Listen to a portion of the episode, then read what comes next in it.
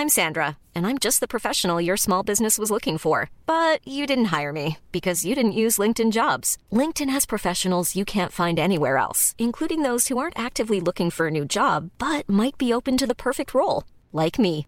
In a given month, over 70% of LinkedIn users don't visit other leading job sites. So if you're not looking on LinkedIn, you'll miss out on great candidates like Sandra. Start hiring professionals like a professional. Post your free job on linkedin.com/people today.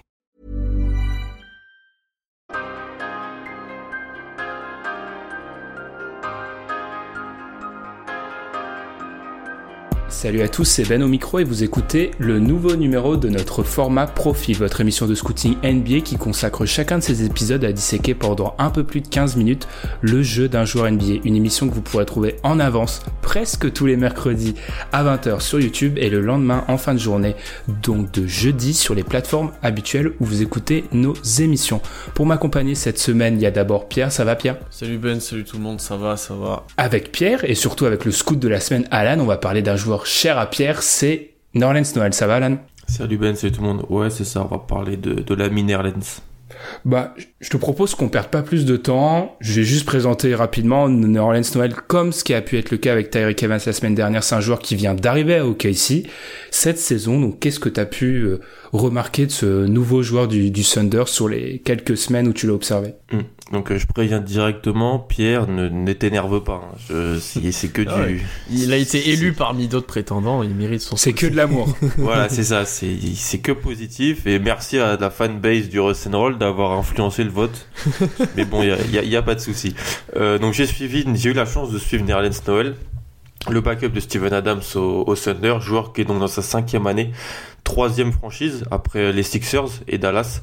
C'est un ancien très haut choix de draft. Nerlens Noël, c'était le sixième choix, mais en fait, pour avoir re- regardé un peu ce qui s'était passé à l'époque, il aurait pu prétendre au top 3, mais il avait eu des pépins physiques déjà à l'époque. On va voir si c'est quelque chose qui revient et qui la carrière de Nerlens Noël. Donc, un joueur qui a perdu pas mal d'argent en re-signant pas à Dallas il y, a, un an et demi et qui a signé en fait c'était un contrat au minimum euh, du côté d'OKC, en, en sorte de 1 plus 1, mais c'est lui qui a l'option joueur dans la deuxième année. Il a l'option joueur à quasiment 1,9 million l'an prochain. Il a voulu se refaire une santé, une image euh, dans une équipe qui gagne, un contender à l'ouest. Donc OKC a été euh, un bon point de chute pour lui. Tout de suite, faut dire qu'il est derrière un des joueurs les plus importants de l'équipe dans la rotation, euh, le Kiwi Steven Adams.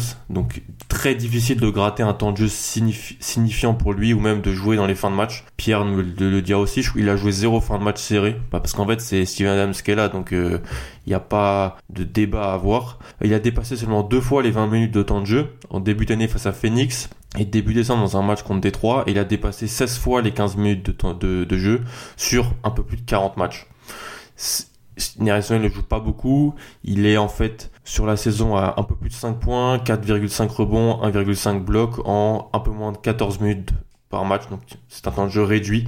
Euh, 59% au tir, 73% au lancer franc. Pourcentage honnête parce qu'il n'a pas non plus 20 000 opportunités en, en attaque. Mais dans la, seconde unité d'OKC, j'en parlerai surtout euh, dans, la, dans la, la case attaque, il fait en gros ce qu'il a à faire et sur pour- le pourquoi du, comment il a été recruté. Donc un petit temps de jeu, comme je l'ai dit, on peut être, en fait, on peut se demander qu'a gagné Nerlens Noël à jouer les, les backups à, à OKC pour son futur dans la ligue. Est-ce qu'il y a des, signes de, progression dans, dans le jeu du, du pivot, de ce pivot?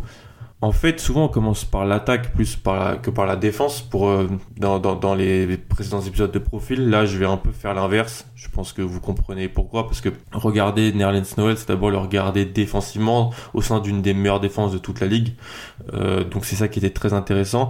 Regarder Nerlens Noël défendre, c'est en fait avoir vraiment l'impression qu'on a tout ce qu'on veut dans un pivot, un rim runner moderne mais avec des erreurs mentales et des bêtises qui empêchent, je pense, un parfait développement. En fait, il a tout. Euh, Quand tu as une envergure à 2,23, c'est quand même euh, très très positif. Il est grand, il est longiligne, il est un peu mince, il est un peu mince, il a juste aux alentours de, de 102 kilos. Mais c'est pas un défenseur extrêmement intelligent en fait. Il a tout, mais il fait des erreurs, il mord sur pas mal de feintes, ça explique son nombre important de fautes. Si on ramène son, temps de jeu à 36 minutes, il a, il a 6 fautes quasiment. Donc, ce qui est, ce qui est un, gros gros pourcentage. Défensivement, comme, comme je, le, je le dis, il a beaucoup plus de mal face à des intérieurs moins physiques mais plus puissants. Dans les matchs que j'ai regardés, il s'est fait dominer sur euh, des séquences par Costa Kouvos, par Gorgui Dieng, par même Derek Favors. Il a beaucoup plus de mal face à ces joueurs-là que face à des joueurs qui sont un peu plus dans son profil, des intérieurs toniques, modernes. Par exemple, il a réussi à, il a réussi à bien euh, contrôler un Willie Colestein, un Dwight Powell de Dallas, un Rishon Holmes dans le match, dans un match face à Phoenix, ou un Sky Labissière. Bon, c'est dans le garbage time d'un match face à Sacramento, mais sur deux trois possessions, Labissière a rien pu faire face à Nerens Noel, qui euh, est long et, et a une, une, une détente telle qui peut vraiment embêter ce genre de joueur il a une grosse énergie. Il, met beaucoup d'énergie dans la Noël, mais au rebond, je trouve qu'il a tendance parfois à sauter à contre-temps. Ça, c'est quelque chose qui, dès que je regarde un, grand, j'arrive pas à comprendre comment des joueurs aussi grands arrivent à ne pas avoir un bon timing. Et sur certaines séquences, il est en position, il fait tout ce qu'il faut, il box out et il il ne prend pas le rebond parce que il a pas eu un bon timing. Souvent, il saute trop tôt et euh, il balance un peu ses bras en l'air. Euh, c'est limite un peu risible, mais faut quand même mentionner qu'il a une grosse énergie euh, et il se fait, c'est un, bon rebondeur. Il a sur le petit temps de jeu qu'il a, il n'y a pas de problème au rebond pour le pour. Entre Adam et lui, je pense que Pierre pourra le dire en premier, il n'y a pas de problème de, trop trop de rebonds offensifs laissés à, l'adversaire par par le Thunder. Il est assez intéressant dans ses dissuasions face aux, aux guards et aux ailiers. C'est quelque chose que, qui est très recherché dans la NBA d'aujourd'hui. Euh, grâce à sa détente, il arrive à souvent rester longtemps en l'air. Euh, il est une vraie menace pour les joueurs qui en fait espèrent venir au cercle pour finir. Et lui, franchement, c'est très spectaculaire, mais il arrive à les, à les contenir très bien. Il a, il a lâché des, des gros comptes et de très belles dissuasions face à des très bons joueurs comme Buddy Hield, Donovan Mitchell sur quelques situations, ou même un joueur comme Evan Turner, qui est un joueur qui va, qui aime bien aller au cercle. Bah, franchement, Darius Noel dans le match, dans un match Portland en fin d'année 2018, il a vraiment réussi à superbement le contenir. Il arrive aussi à tenir quelques meneurs rapides sur quelques situations en switch. Euh, Yogi Ferrell, Aaron Fox, Dennis Smith Jr., c'est quand même pas les derniers venus, les premiers venus, pardon, euh, en termes de vitesse et de, vivacité. Et franchement, il n'a pas été ridicule face à cette situation. Et Nerlens Noel arrive à les contenir positivement. Après, c'est pas non plus exceptionnel, c'est sur des petits temps de jeu, mais il n'est pas à la rue complet comme certains autres intérieurs. Mais ça, ça pose un problème, je trouve. De, c'est, il aime beaucoup sortir alors c'est clairement ça, il a une survolonté de vouloir monter sur le pic. Euh, je sais pas si Pierre pourra en parler, si c'est une consigne du coach, il pourra en parler, mais pour avoir vu vraiment les temps de jeu où Noël joue, donc le, le banc d'OKC, ça monte beaucoup. Et en fait, je pense que Noël, il sait qu'il a une grande envergure, il sait qu'il peut embêter les porteurs de balles, rester un peu avec eux dans leurs chaussettes, mais du coup, il tend à délaisser son vis-à-vis, qui peut ensuite se, trouver facilement dans la peinture, et avec une seule passe, du, meneur adverse, et ben la différence est faite et Noël il a un temps de retard. Il s'est censé, je trouve, vraiment facilement embarqué loin du panier, peut-être par un excès de confiance en ses, en ses habilités à pouvoir défendre sur les, les, petits, mais il a pris des, un camion de panier facile sur un petit temps de jeu face à Sacramento, face à Phoenix, de panier comme ça. Donc c'est un petit, un petit peu le revers de la médaille de pouvoir euh, monter et d'être pas ridicule en switch pour pour Nerlens Noel mais ça reste quand même la défense euh, sa sa, sa première capacité. Pourquoi il est sur le terrain? On se rappelle qu'il avait été élu freshman de l'année.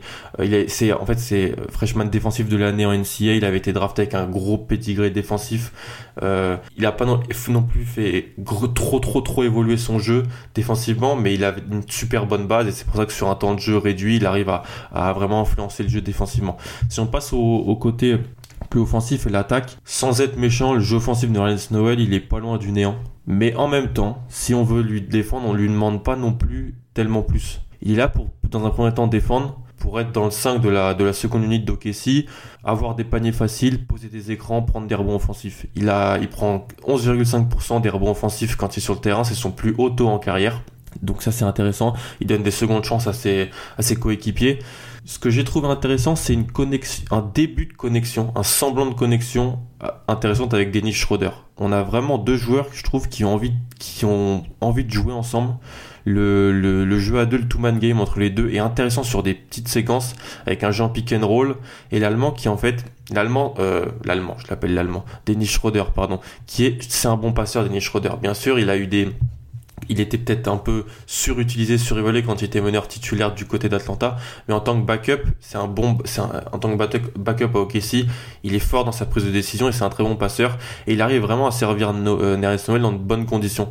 Les deux ont joué 357 minutes ensemble, donc euh, Noël c'est le, le, joueur qu'il a le plus joué, c'est Denis Schroeder. Et quand Schroeder était blessé ou quand en fait Schroeder avait remplacé Westbrook dans le 5 et donc il jouait pas avec le banc. Pierre pourra le dire, je pense, l'impact de, Schroeder, de Noël offensivement était vraiment néant, dans un néant total. Parce que que ce soit Raymond Felton ou les autres joueurs qui ont un peu pris la, qui ont un peu tenu la gonfle avec la seconde unit, pouvaient pas servir Nerlens Noel dans de bonnes conditions. Et lui, c'est un joueur qui, qui est un joueur de fin de chaîne qui a besoin d'être servi pour pouvoir influencer le jeu offensivement. Il a beaucoup moins de possibilités parce que Schroeder était pas là, il devait se reposer quand lui était sur le terrain. Euh, le 5 remplaçant d'Okessi, le que je trouve le plus intéressant, c'est un 5 qui, commence à être pas mal utilisé par, euh, euh, Billy Donovan. C'est en fait Schroeder, Abrines, Paul George, Patterson et Noël. C'est en fait PG avec le banc. Donc on a en fait on a un peu tout dans 5. On a du spacing avec Abrines et Patterson quand il veut bien mettre des tirs.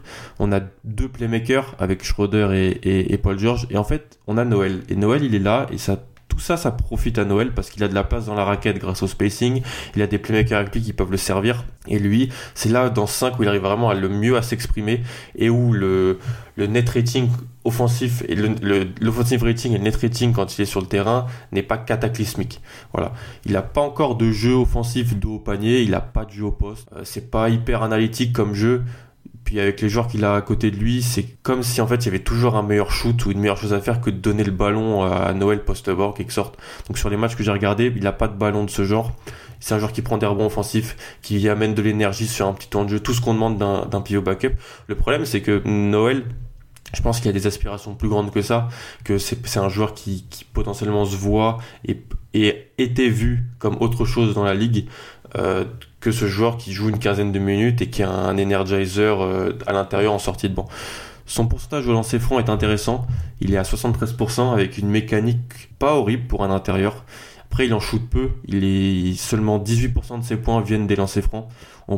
avant de regarder les stats, j'aurais pu penser que c'est un chiffre qui aurait pu être plus haut, simplement parce que c'est un joueur qui voilà, qui, qui, est plus grand, qui peut prendre des rebonds offensifs, qui peut voilà, directement remonter au cercle et embêter les, les défenseurs adverses. Mais en regardant plus précisément les stats et les, et les matchs, c'est vrai que en fait, il a, dès qu'il prend un rebond offensif, il va avoir tendance à ressortir le ballon sur un, sur un shooter ou sur un, playmaker adverse. C'est comme s'il avait, il avait, déjà, il a jamais eu trop confiance en son, en son, jeu offensif, à juste titre d'ailleurs, mais là, il a encore, encore moins confiance en ça et il sait qu'il y aura toujours une meilleure solution à ses côtés en quelque sorte. Donc, Narian Snowell offensivement, c'est un joueur qui, qui a des limites, qui sait qu'il a des limites, mais en même temps, je pense qu'il se voit un peu plus, un peu plus haut que, que le joueur qu'il est, qu'il est aujourd'hui. Euh, c'est un joueur qui a une option joueur l'an prochain, comme j'ai dit, à 1,9 million. Je sais pas s'il, s'il va la prendre. Je, je pense qu'il y a des équipes qui pourraient lui offrir un peu plus d'argent sur, sur le marché. Mais de là, être un pivot titulaire en NBA, euh, avec le, jeu offensif un peu limité qu'il a et le, les erreurs qu'il peut faire en termes de fautes sur un, échantillon de jeu un peu plus important, je pense que ça peut être délicat. Merci, merci Alan pour ce profil de, de Noël. Je vais me permettre de poser la première question parce que je sais que celle de Pierre est plutôt en, plutôt une question qui nous amènera sur la fin de l'émission. Tu as beaucoup parlé de sa défense et je pense qu'on va axer là-dessus parce qu'on a bien compris que c'était assez anémique du côté de l'attaque.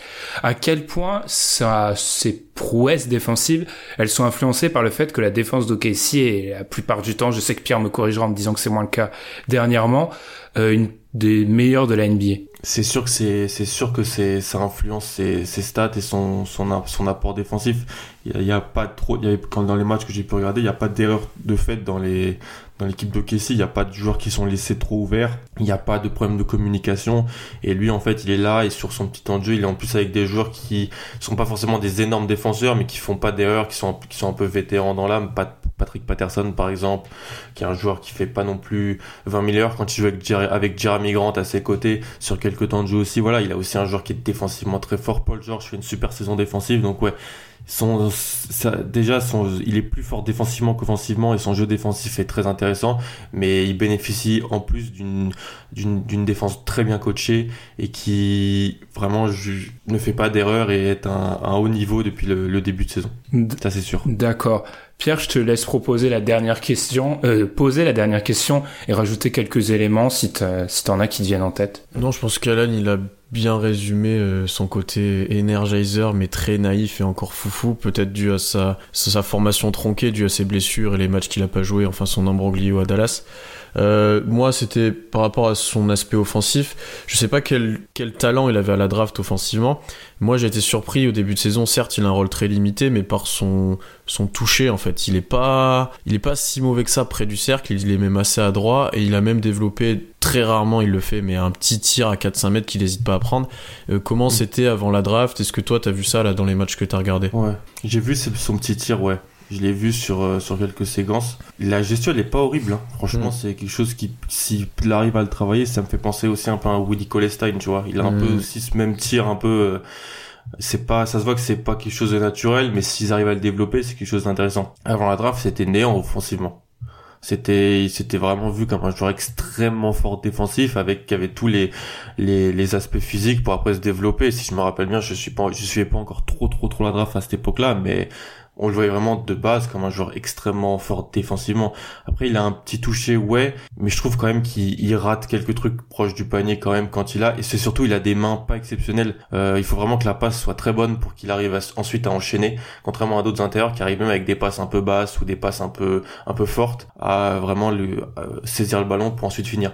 Lui, dès que la passe est pas parfaite, pour ça que je, je trouve que quand il joue avec Schroeder, c'est très intéressant. Parce que quand il joue avec un autre type de meneur, ou avec un joueur qui est pas meneur et qui est un moins bon passeur que Schroeder, bah, les passes sont un peu moins bonnes et lui il a plus de difficultés à finir.